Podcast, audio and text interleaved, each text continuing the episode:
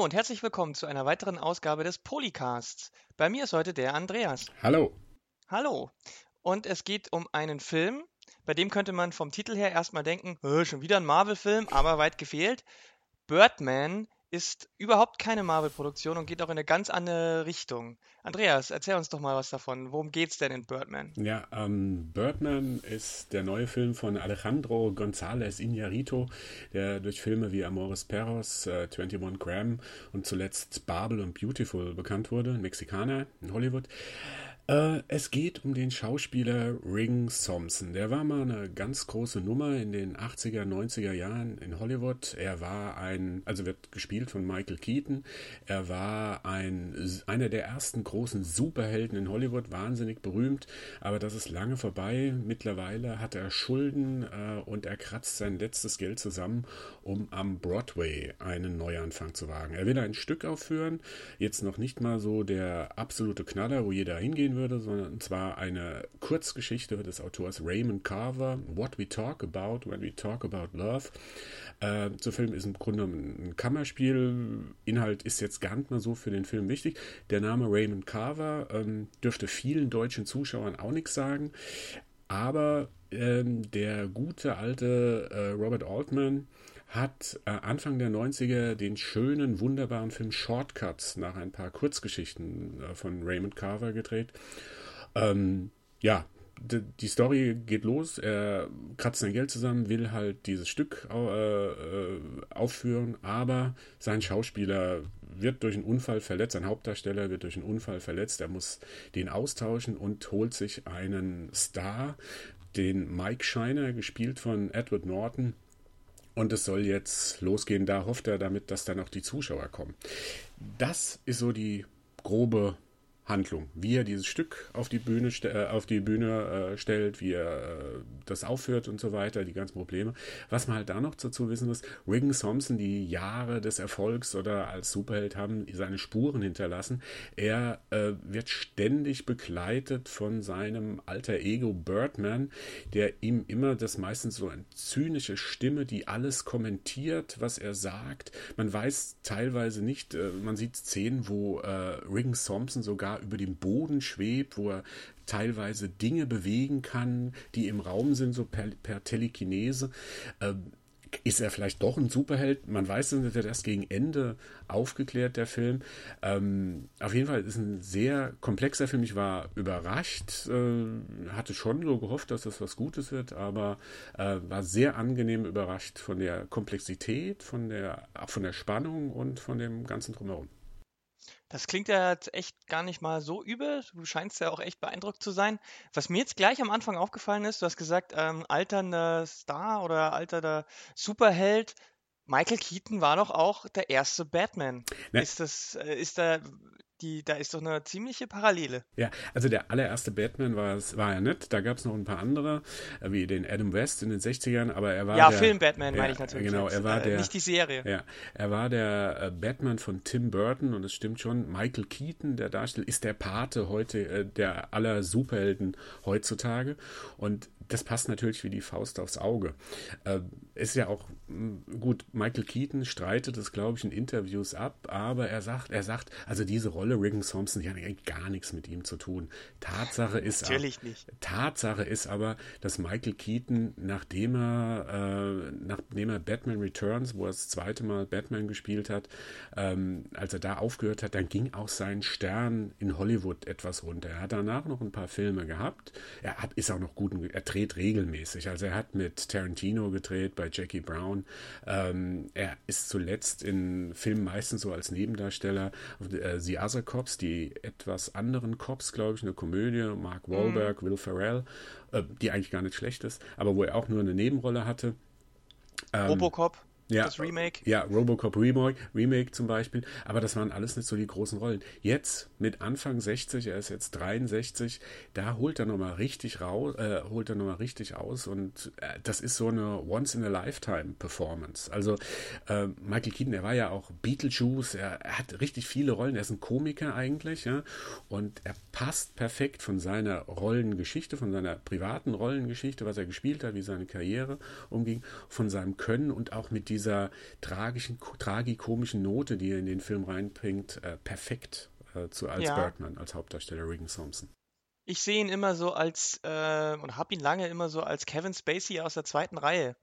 Ähnliches Alter, eigentlich beide ziemlich gut, was ihre Facetten angeht, aber irgendwie hatte Kevin Spacey immer die größeren Erfolge und, und ähm, hm. der Herr Keaton nicht ganz so. Also ich, das, das kann ich jetzt nicht ganz so teilen. Die kommen aus einer ganz anderen Ecke. Also okay. ähm, man muss wirklich sehen, Kevin Spacey ist ein, ja, ich, ich würde eher, Kevin Spacey war sowas wie der Vorgänger von George Clooney, wenn man so will. Ja? Der ja. hat seine Filme auch immer politisch, immer intelligenter. Irgendein Kritiker hat mal gesagt, man, die Zuschauer lieben es, äh, Kevin, äh, äh, Kevin Spacey, sagst du. Ja. Ah, da bin ich jetzt total falsch. Ich bin jetzt, äh, Entschuldigung. Aber äh, Michael Keaton, äh, der kommt ja eher aus der Komiker-Ecke.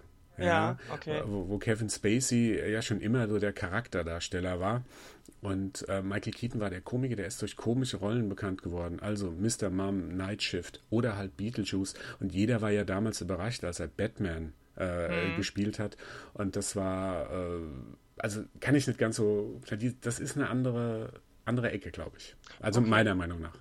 Ja, na gut. Also ich hatte halt immer so, ich von den, klar, berühmt, aber gerade das, dadurch, dass er ja Batman und Beetlejuice gemacht hat und beides sehr gut ähm, ähm, und auch nach den, äh, den beiden Erfolgen hat er ja auch häufiger ernste Rollen gespielt hm. als lustige, hm. habe ich halt gedacht, naja, also ich, für mich war das halt immer so jemand, der hat eigentlich die, dieselbe Spannweite an Rollen, der kann beides, hm. aber irgendwie schafft er nicht den einen richtigen Film zu erwischen, der ihn nochmal äh, wieder zurückbringt. Und das scheint jetzt mit Birdman ja doch so zu sein. Ähm, also du meinst auch, er wird der Rolle gerecht? Ja, also ich meine, das passt schon. Du, du sagst ja selbst, er ist der, derjenige, der nach Batman nie mehr so den äh, Ding. Das passt halt auch äh, wie ich ja gesagt habe, schon am Anfang auch perfekt zu der Rolle, ja. Dieser, und das, der, der hat halt nie dieses, dieses Emblem, also dieses, diese, dieses Abzeichen, er war Batman. Das mhm. konnte er nie mehr ablegen. Ja, ja, genau. Also ich glaube, wenn er Beetlejuice geblieben wäre, hätte das viel besser geklappt. Ja? Mhm. Aber Batman, da hat er so eine ikonische Figur geschaffen äh, ja, im Kino ja, und da konnte er nicht mal davon runter. Das ist so der Fluch der, der Rolle und das spiegelt sich halt auch in dem Film wieder. Aha, okay. Also passt sehr gut. Wie sieht es mit dem restlichen Cast aus? Du hast schon gesagt, er holt sich dann ähm, Edward Norton als aktuellen quasi Star oder größeren Namen für sein Stück dazu. Hm. Ähm, dazu haben wir noch äh, ähm, Emma Stone hm. und ähm, Naomi Watts, Zach Galifianakis. Genau, Zach Galifianakis. Ähm, ja, den man ja auch, der ja auch gerade ein bisschen äh, oben ist. Ja. Äh, wie, wie schlagen sich die so? Was haben die so für Rollen? Wie schätzt du sie so ein? Also die, das ganze Ensemble, Injarito ist ja auch ein großer Ensemble-Regisseur, ob das jetzt 21 Graham war oder Babel oder Amores Perros. Ähm, er versteht es offensichtlich, äh, einen Haufen Schauspieler zu versammeln, die auf den Punkt genau das spielen, was sie spielen sollen. Ähm, es gibt, also ein Zuschauer, der wird sofort sehen, diese, diese Schauspielerensemble ist eines der großen äh, äh Alleinstellungsmerkmale dieses Films. Ja.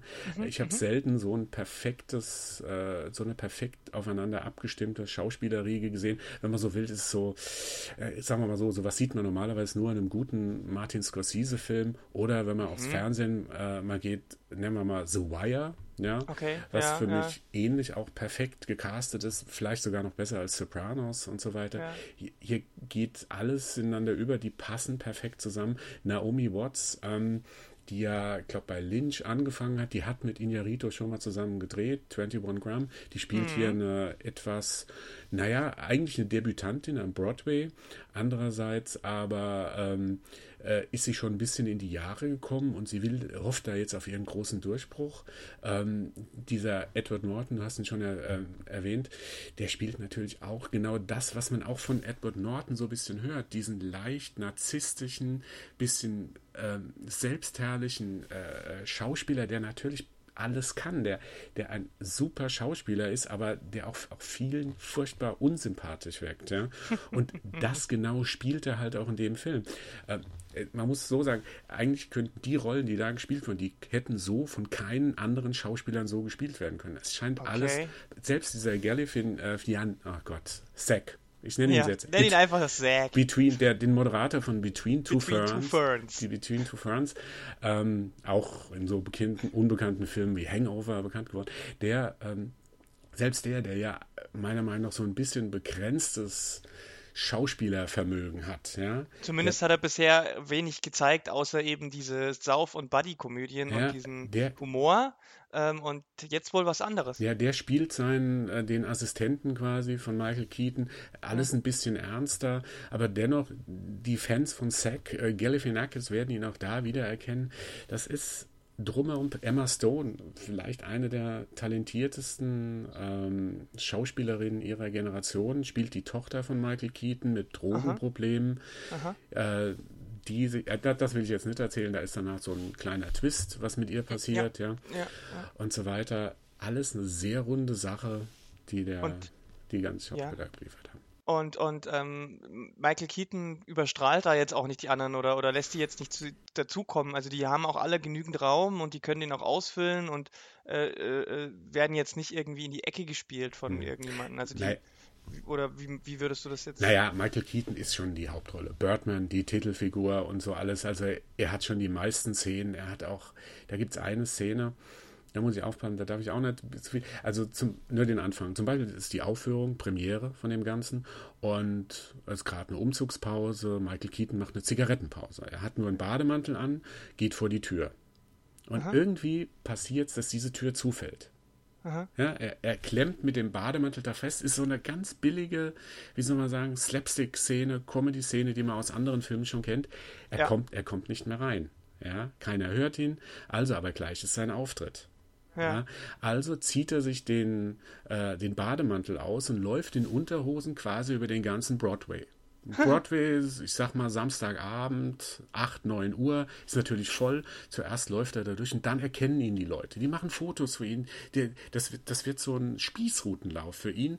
Und dann, bis er wieder ins Theater reinkommt und wie diese Szene dann auf, aufgelöst wird. Die Leistung, die Keaton dann bringt, auf Ja. Knopfdruck, die ist auch eine der besten Szenen von dem ganzen Film.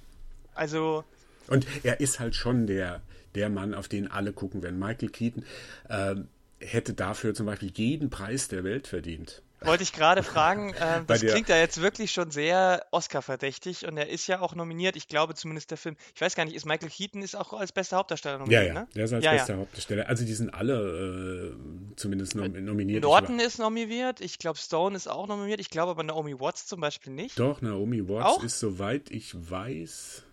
Äh, Ich nee, Norton und Stone sind nur nominiert. Genau, Ja. eben. Naomi Watts zum Beispiel, erstaunlicherweise nicht.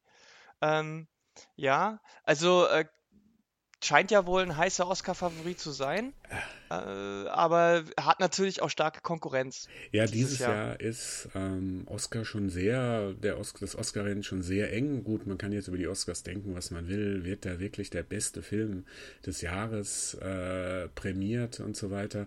Ähm, muss aber sagen, dass dieses Jahr schon neben Birdman mit Boyhood von Linklater, mit äh, The Theory of Everything, äh, mit The Imitation Game schon sehr für Hollywood sehr anspruchsvolle Filme gibt, ähm, die da um den äh, Preis, äh, ja, in Preisrennen sind. Ähm, muss dazu wissen, Oscars, das ist schon eine Wissenschaft für sich. Wer kann da gewinnen und so. Und ich habe da mal unseren Kollegen, den Andreas Altenheimer, gefragt. Der ist für mich so die Koryphäe auf dem Gebiet. Ich kenne da eigentlich keinen, der sich besser mit den Oscars auskennt wie er. Ähm, das ist ja alles eine Sache. Äh, vor den Oscars gibt es ja irgendwie schon 100 Preise von den einzelnen Künstlergilden, also die Schauspielergilde, Regiegilde und so weiter, die Golden Globes, die nur so das bekannteste sind, so als erster Oscar-Indikator. Und daraus kann man sich durch ein kompliziertes System, wie war das letztes Jahr, wie wer hat dafür gestimmt, ist diese, wenn die da gewinnen, ist das wichtig und so weiter.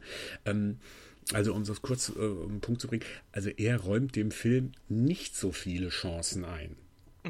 Ja, also als bester. Er sagt, dass da Boyhood schon sehr weit äh, vorne liegt, wobei äh, man kann das ja nie genau wissen. Er glaubt auch, dass äh, die, ähm, der Regie-Oscar an Linklater geht und nicht an Iñárritu.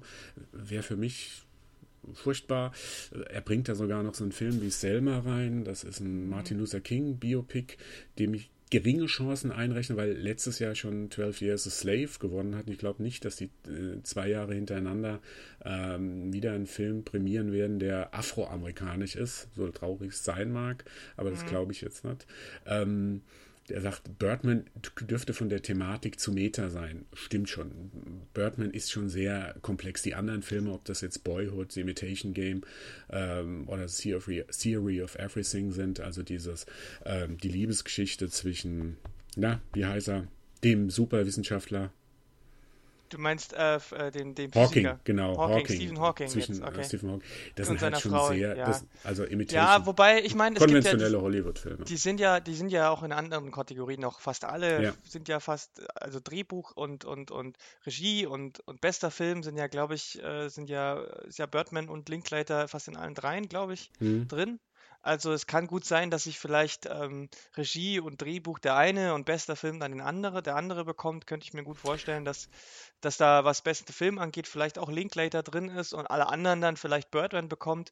Michael Keaton ist ja auch in der besten Hauptrolle nominiert. Hier hat er meiner Meinung nach auf jeden Fall verdient. Ja, ähm, ja, also was auf Film, auf jeden Fall, was, was einem ja auch auffällt, wenn man den Film sieht, ja.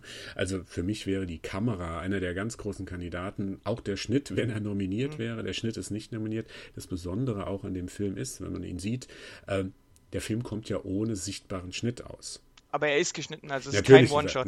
Ich sag ja, ohne sichtbaren Schnitt. Du ja, aber ja, das ist, merkt man auch nicht. Ja, du musst ja irgendwann schneiden, äh, sonst es ja gar nicht. Aber man muss sich das vorstellen, der Film läuft quasi in Echtzeit ab wenn man okay. so will. Ja? Also äh, die Szene geht los und äh, ich habe, ich, das war für mich eine totale Überraschung. Das hatte ich eigentlich gar nicht gedacht. Nur am Anfang und am Ende gibt es ein paar schnell aufeinander folgende Schnitte, aber dann geht wirklich eine Szene in die andere über und das ist natürlich eine Riesenleistung von dem Kameramann äh, Emanuel äh, Lubetzky, der ähm, da mitgemacht hat, der zum Beispiel auch schon Filme gedreht hat, der, der jetzt quasi der Hauskameramann ist von Terence Malick, der mhm. Children of Man gedreht hat, auch mhm. mit dem mexikanischen, äh, mit Alfonso Cuaron, äh, mhm. dem Regisseur. Und wie der es geschafft hat, äh, quasi mit Steadicam, Handkamera, die Szenen immer bei den Personen zu sein, die auch gut ausgeleuchtet zu haben. Das muss man sich ja mal vorstellen, was das für eine, für eine auch von der Logistik her, von der Technik, was da dabei sein muss, wenn du, äh, wenn du den Film in einem, also die Szene in einem Rutsch durchspielen musst. Ja? Mhm. Das war ja auch von den Schauspielern eine Leistung, dass die wirklich, die mussten ja wie, wirklich wie im Theater äh, spielen. Ja, die mussten ja ihre ganzen Szenen drauf haben, äh, bis es dann weiterging. Und das ist ja wieder was, was man jetzt auch dieses Meta-Thematik, ja. Also es ist ein Film über Theater, der auch wie ein Theaterstück wirkt ja, ohne aber für, äh, nicht zu vergessen, dass es ein Film ist. Also du hast immer noch diese Filme, du hast Bilder drin, ähm, das eine Szene drin zum Beispiel, wenn Birdman, also beziehungsweise äh, Ring Thompson einmal über die Straße geht, wo er so eine Traumsequenz hat, als wäre er in einem Actionfilm. Ja, das klingt da, da, da knallen auf einmal äh, die, die Hubschrauber runter mhm. und Action, Explosionen und alles. Ja, natürlich Tricks, die sie reingemacht haben. Aber ähm, es ist eigentlich ein, eine Schande, dass dieser Film nicht äh, für den Schnitt äh, nominiert ist. Das, äh, keine Ahnung, warum die gedacht haben, das müsste, das vielleicht, weil zu wenig Schnitte drin waren oder so. Aber es ist auch schade eigentlich.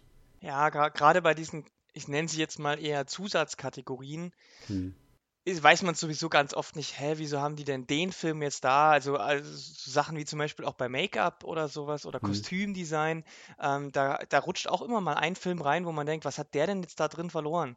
Mhm. Ähm, ja, also ich kann ich habe ihn ja noch nicht gesehen, ich kann das ja noch nicht beurteilen, aber ähm, das klingt alles jetzt auf jeden Fall auch eher so.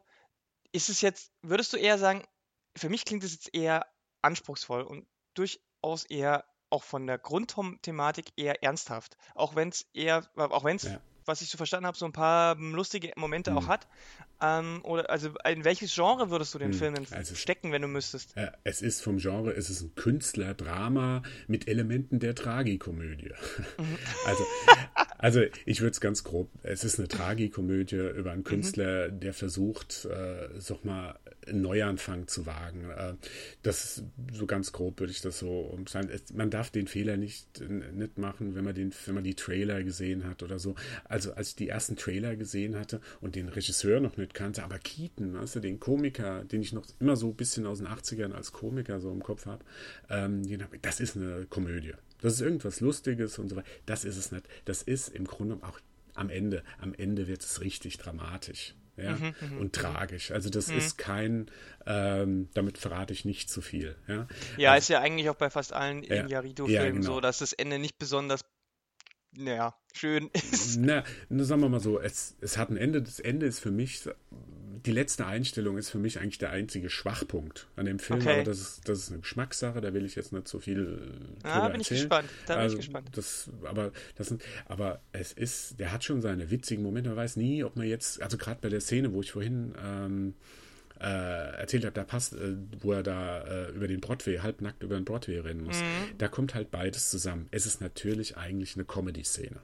Ja? ja? Der Typ läuft nackt da drüber, aber es ist auf der anderen Seite ist auch eine tragische Szene. Da ist, dieser, da ist dieser große, ehemals große äh, Hollywood-Star, der jetzt äh, so ein Theaterstück auf die Bühne gestellt hat, der jetzt äh, seine Premiere hat. An, an, dem Moment seines Comebacks, ja, muss er sich so erniedrigen. Und dann sind natürlich dann auch die anderen, die in ihren Handys immer Fotos machen. Einen Tag später ist er irgendwie Trending Topic, ja auf, mhm. ähm, auf Twitter. Äh, er ist eine Facebook-Persönlichkeit. Das Video ist so bekannt, ja. Und das sind halt ähm, Sachen, wo beides zusammenkommt, dieses Tragische und das Lustige. Aber also bei mir überwiegt am Ende schon so ein bisschen, ich habe schon, ich habe jetzt nicht einmal richtig lauthals gelacht in dem Film. Ja. Mhm. Also, also, er hat so Auflockerungsmomente, damit es halt nicht die ganze Zeit nur auf einen eintrischt und man. Ja, also, ne? also das ist ein Film, ähm, klar, ich sag mal, jemand, der jetzt nur eine lockere Komödie oder nur ins Kino geht, um sich mal so ein bisschen berieseln zu lassen, für den ist der Film nix. Der ja. sollte lieber in Mordecai gehen. Weiß ich nicht. Ich habe Mordecai noch nicht gesehen. Ja, ja, ähm, ja verstehe ich. Äh, Gibt es denn abseits von anderen Inyaritu-Filmen ähm, Filme, wo du sagen würdest, sehr, ähnlich wie das und das, wo man, dass man sich vielleicht ein bisschen orientieren kann? Von Birdman? Ja. Also ich hatte persönlich ganz am Anfang mal so ein bisschen an König der Fischer gedacht von mhm. äh, Terry Gilliam, den, ja.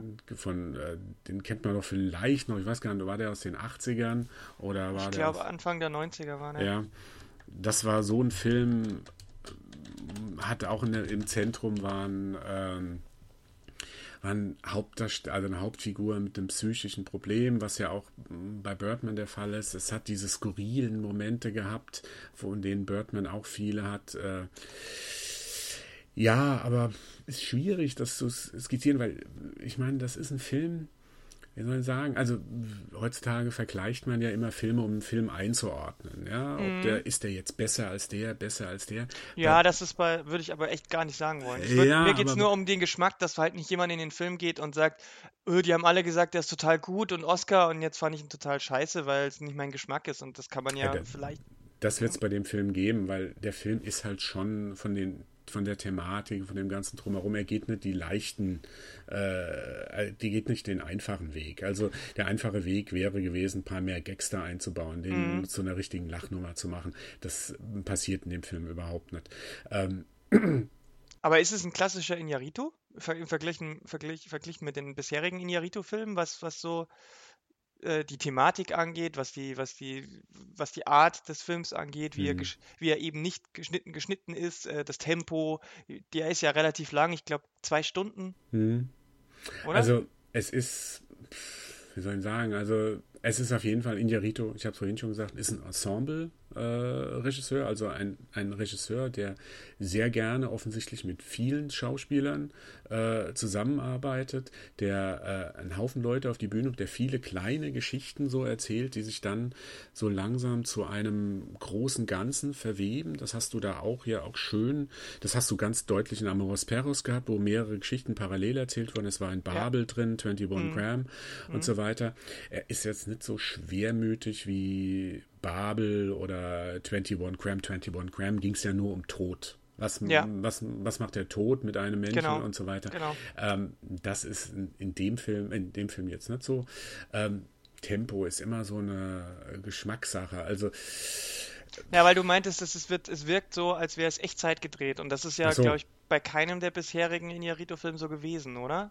Wenn ich mich jetzt nicht täusche, auch bei Beautiful war es nicht so. Ja, gut, ähm, aber. Das macht ja schon auch was mit dem Tempo des Films. Also hm. das Pacing meine ich jetzt. Wie schnell geht der, kommt es einem vor, dass diese Dinge passieren? Also es ist schon so ein bisschen, dass er schon allein, dass jede Szene ja quasi irgendwo, haupt, also hauptsächlich in dem Theater spielt. Ja. Und äh, meistens eine Dialogszene ist zwischen den äh, Schauspielern, mhm. ähm, mhm. dass da nicht, nicht gerade die Action läuft. Wenn man jetzt wirklich so ein, zwei, drei, zwei, drei Szenen rausnimmt, ist das kein aktionsreicher Film. Ja, ja, ja ähm, aber ich meine jetzt auch, wie, wie lange jemand zum Beispiel eine Szene oder ein Bild stehen lässt bevor wieder was passiert. Also das spielt ja auch viel mit dem Gefühl, dass ein Film lang oder kurz ist, wenn eine Szene oder eine Sequenz sich lange hinzieht oder eben nicht. Das, mhm. das meinte ich jetzt mit äh, Tempo. Also das kommt, kommt meiner Meinung nach ganz drauf an, wie du äh, damit umgehst, wie du sehr, wie sehr du dich freust, hervorragende Schauspieler zu sehen, die vor der Kamera äh, miteinander einen Dialog haben. Ja? Mhm, mhm, also, mhm. wenn du sagst, du brauchst mehr Action, du brauchst mehr Aktion in dem ganzen äh, Ding, dann ist das kein Film für dich. Ja? Das ist ja. ein Film, wo, für, für, wenn du Schauspieler gerne siehst, wenn du gute Schauspielerleistungen siehst, wenn du tolle Dialoge siehst, ja, ähm, wenn du dich darauf einlässt, auf das, was der Film ist, ja, ähm, da, daraus ergibt sich dann Tempo oder es gibt Leute, die finden mein Essen mit André von Louis Malle Anfang mhm. der 80er, da sitzen zwei an einem Tisch ja, mhm. und unterhalten sich den ganzen Film über. Mhm, da, geht, ja. da passiert mhm. nichts anderes. Die finden den super spannend. Ja. ja. Naja, klar, das kann ja auch super spannend sein. Ich meine, aber das man, ist halt man, Ja, das ist, das kann sein. Also ich meine, zum Beispiel äh, hier Carnage, Gott des Gemetzels. Mhm. Zum Beispiel, auch so ein Kammerspielartig, ja. Ja, es gab einen Film, der hieß Interview mit Steve, Steve Buscemi, auch mhm. Kammerspiel.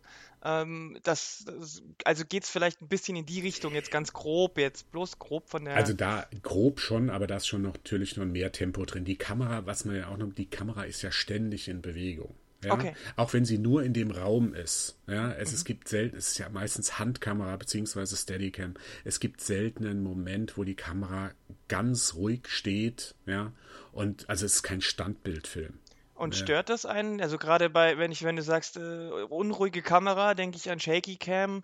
Nee, nee, so keine, keine Shaky Cam, um Himmels okay. Willen. Also äh, da gibt es schon noch einen Unterschied zwischen Handkamera. Ja, ja, ich wollte wollt äh, sicher gehen. Nee, nee, das überhaupt nicht. Da wird nicht rumgewackelt, das ist kein Dogma-Film. Ja, okay, also okay. Das, das darf man nicht. Das ist schon äh, normale Handkamera, also Handkamera, ohne übertrieben penetrant zu sein und so weiter.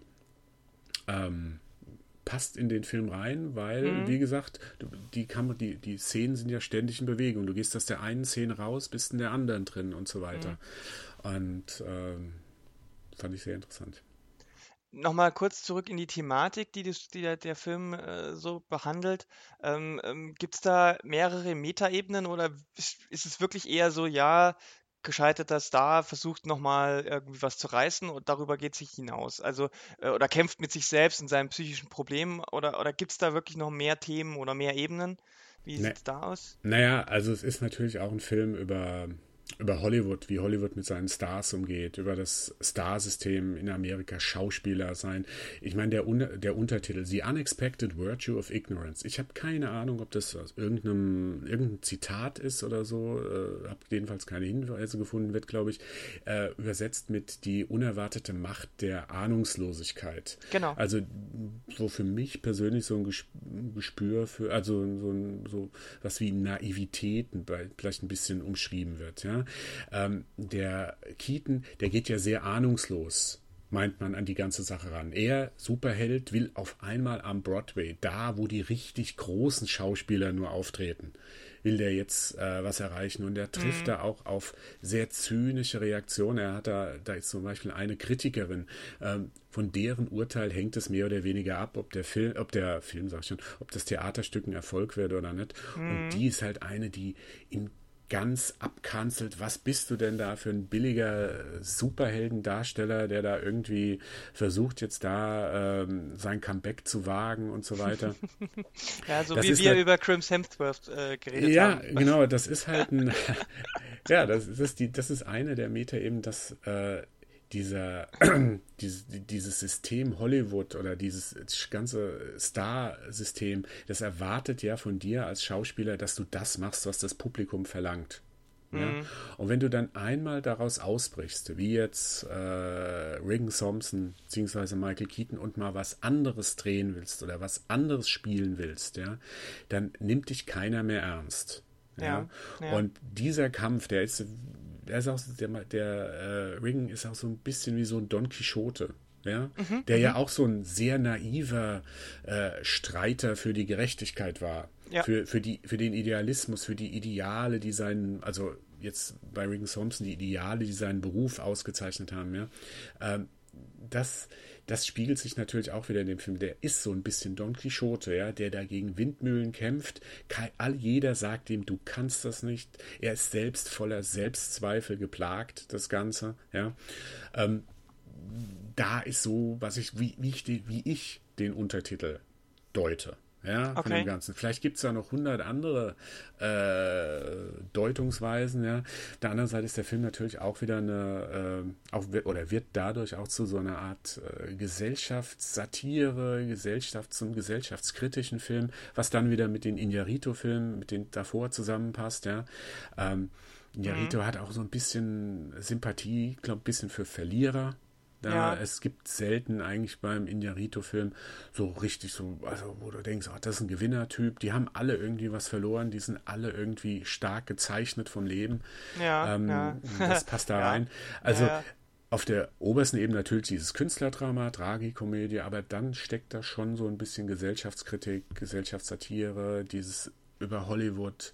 Da ist er auch sehr selbstkritisch. Was ja, ja auch, also Michael Keaton, ich weiß nicht, da gab es mal einen ähnlichen Film, ja, eigentlich ähnlich kann ich nicht sagen, ähm, mit Robin Wright, auch eine Schauspielerin, die, ja, ja, die der jetzt Ko wieder... Der Kongress, Genau, du? der Kongress. Der lief vor jetzt, zwei Jahren auf dem Fantasy Filmfest. Ah, ja, okay, da, und ist ja, total ja, schlecht aufgehoben ist, finde ich. Aber. Ja, ja, ich weiß auch nicht. Ich, der lief deswegen dort, weil die Originalgeschichte, der futurologische Kongress, mhm. eine Science-Fiction-Geschichte von, von, Stanislav Lem ist. Ja, also da muss man halt wissen, das ist ein Animationsfilm, wo Robin Wright, die Schauspielerin Robin Wright, ehemals Penn, die Frau von Sean Penn, ehemalige Frau von Sean Penn, eine äh, ehemals bekannte Schauspielerin spielt, die jetzt irgendwie per Computertechnologie, glaube ich, neu neuen Film drehen soll.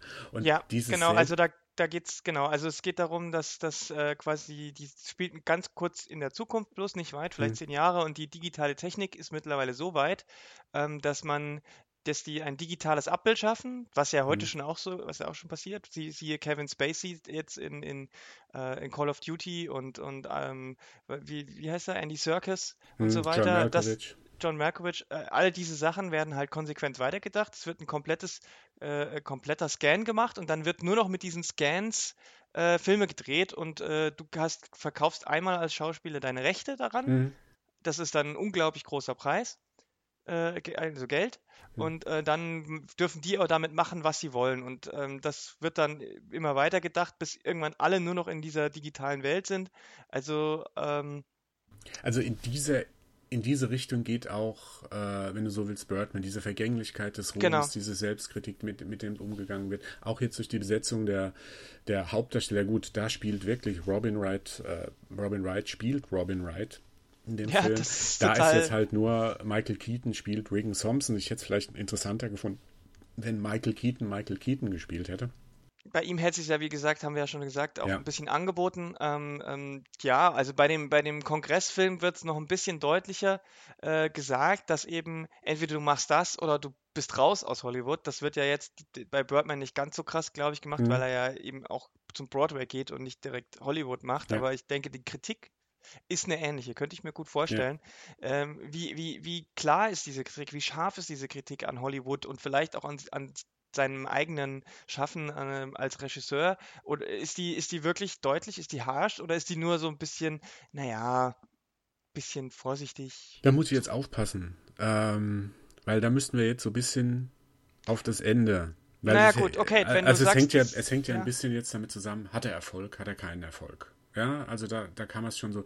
Ähm, ich Ja sag, gut, ich meine, wenn du sagst, äh, da ist diese Kritikerin, die ihn da von Anfang an so runtermacht, äh, wie, wie, wie wird ja, diese Kritikerin so dargestellt? Ist die, ist die, ist die böse oder kommt die als richtig Zicke rüber oder ist die, wird die als Teil des Systems? Das ist halt so. Oder wie wird die denn dargestellt? Ist die menschlich? Ist die eher symbolhaft? Das meinte ich jetzt. Du musst also bitte diesen, natürlich diesen, nichts spoilern. ja, die ist in erster Linie elitär. Ja. Mhm. Äh, s- sie hält sich als Kritiker, also da gibt es auch einen Dialog zwischen den beiden, wo er ihr so richtig vorhält, komm, was du da schreibst, das sind doch alles Plattitüden und zitiert dann aus ihrem, äh, aus ihren Texten und so weiter. Sie Aha. ist, sie ist natürlich eine, eine Vertreterin des Systems, logischerweise. Diese Kritik gerade am Broadway ist ja, ich glaube heute, ich weiß gar nicht, ob es im Film heutzutage in Amerika noch so Kritiker gibt, so wie Roger Ebert, die, die Daumen hoch, Daumen runter über einen Erfolg oder Misserfolg von einem Film erscheinen. Broadway ist das noch ein bisschen härter. Da kann wirklich eine gute Kritik äh, über, also eine Kritik über Erfolg und Misserfolg eines Stücks entscheiden. Also da ist sie schon so eine, Ver eine Vertreterin des Systems. Sie wirkt sehr, na, sie, also sehr allein, ja, so ein bisschen, so ein bisschen, na, Nerd ist jetzt übertrieben, aber eine so, die, die ihr Nummer, ihr Ding durchzieht, ihr ist jetzt egal, was die anderen äh, sagen, sie macht jetzt ihre, äh, ihre Kritik und den mag sie jetzt nicht, den Regan Thompson, also will sie ihn fertig machen. Ob das so kommt, ist Mhm. Ja, ja, natürlich jetzt aber- eine Frage. Wie Aber klingt jetzt schon sehr explizit, auch wenn du sagst, dass er ihr das um die Ohren haut. Also das ist keine vorsichtige Krit- Kritik, sondern schon durchaus explizit ausgesprochen und, und äh, es hat, der Film hat halt am Ende, wie kann ich das jetzt sagen? Am Ende, nachdem sein Stück aufgeführt wurde, äh, gibt es von gerade dieser Kritikerin einen, äh, ein, also was ist so eine Art Punchline oder so eine, so eine in der Zeitung einen Satz über, also eine Kritik, ja. Den kann ich jetzt nicht nennen. Nee, ja? nee, aber also es kommt auch mal am Ende noch mal- da, kommt sie noch mal da vor. kommt es nochmal so richtig und das fand ich schon sehr ätzend. Das fand ich schon sehr ätzend, Mhm. Okay. weil das, was auf der Bühne passiert, was die Kritikerin und das Publikum und die Presse daraus macht, Ja. äh, das fand ich sehr, sehr ätzend. Auf das Okay. ist also auf dieses äh, Ja. sehr selbstkritisch. Das Ist könnte, das nicht dann über, Entschuldigung, ja? Ja, nee, du. Ist es da nicht trotzdem, also ist es, oder ist es da nicht gerade deswegen ziemlich überraschend, dass der Film so, so gehypt wird, auch innerhalb Hollywoods so viele Preise abräumt und jetzt für den Oscar nominiert wird, obwohl er ja eigentlich all diese Leute, die diese Preise vergeben, äh, irgendwie äh, vor die Füße kotzt? Mhm. Ja, mit der Meta- Meta-Ebene ist es halt nun mal so, ähm, manche wollen sie sehen, manche wollen sie nicht sehen. Man kann sie auch überhören. Und wenn man mal diese Meta-Ebene mal wegnimmt aus dem Film, einfach mal erwähnen. Und siehst dir nur die Schauspieler an, nur die Kamera, äh, Regie. Wir haben jetzt noch gar nicht über das Drehbuch gesprochen, das, äh, das ja auch noch mal allein von der, vom Handwerk her muss ja bedeuten, also es gibt so eine Regel, gehst äh, spät in eine Szene rein, gehst früh raus. Das hast du ja mit diesen einzelnen Szenen, die du da hast, ja, die so ohne Schnitt gedreht werden, die immer aneinander gefügt werden müssen, ja, ähm, ist das ja auch noch handwerklich. Wenn man das, also diese Metaebene wegnimmt und guckt sich wirklich Schauspieler, Regie, Kamera und äh, alles Schnitt, dann ist der Film halt einfach nur verdammt gut. Ja, das kann jeder sehen. Also ich mein, wollte vorhin so ein bisschen ansetzen, man guckt immer so, man vergleicht. Du hast ja auch Vergleichende Lit- äh, studiert, glaube ich, oder so, ja? ja. Also man vergleicht ja immer gern, ist der Film jetzt besser als der oder der. Das ist für mich ein Film, den guckst du dir an, wenn du vorher gar keinen Film gesehen hast. Ja, weißt du, und ein bisschen, ein bisschen Interesse an bewegten Bildern hast, weißt du, das ist ein guter Film. Okay, Ja? okay.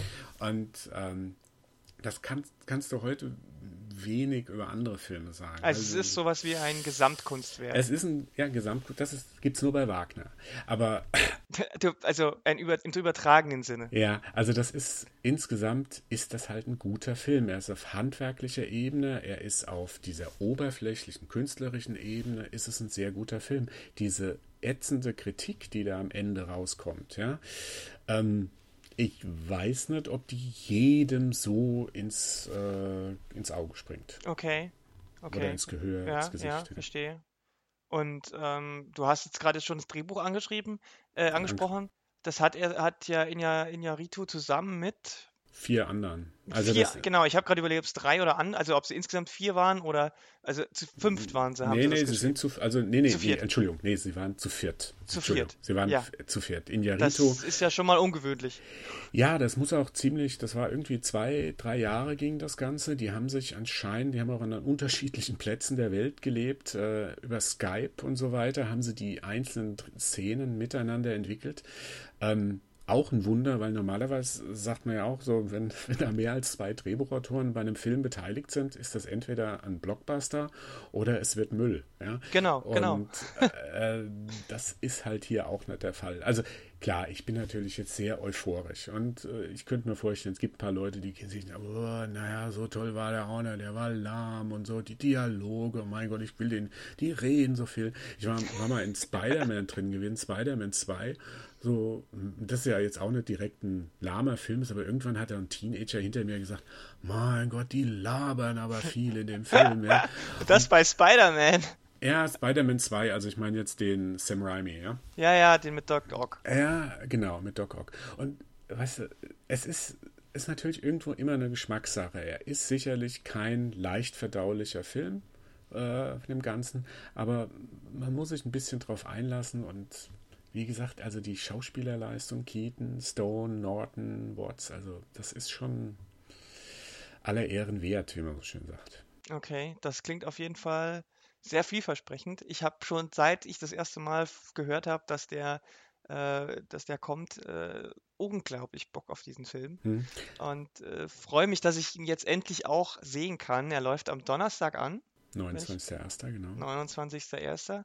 Ähm, und denn ich habe auch schon mal nachgeguckt, Iñárritu hat ja schon ein nächstes großes Projekt Mhm. laufen, ähm, und zwar ähm, einen Rache-Thriller, The Revenant, Mhm. mit, Leonardo. mit Leonardo DiCaprio, Tom Hardy Mhm. und Domhnall Gleeson, den kennt man auch, dann kennt man nur den Namen nicht, aber das Gesicht kommt einem sofort Mhm.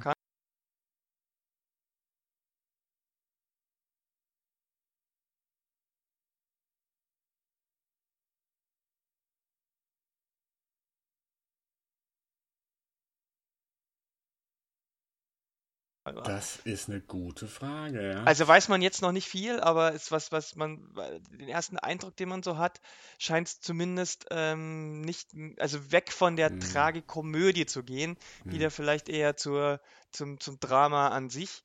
Ähm, auch das klingt schon alles sehr vielversprechend. Also Iñárritu wird weiterhin Filme drehen, die uns alle wahrscheinlich interessieren werden. Ich meine, Hm. er hat ja, glaube ich, bis jetzt keinen einzigen wirklich schlechten Film Nee, abgeliefert. nee, es wird jetzt Zeit. Also, also, Also so, entweder er macht jetzt einen beschissenen, was ich nicht hoffe, Hm. ähm, oder er macht nie beschissene, Ja. was umso geiler wäre. ja, The Revenant, also er sieht, das dürfte schon, das ist ein Western, also es dürfte schon so mit der kommerziellste, also von allem, was man jetzt so ein bisschen weiß über den Film sein. Ja.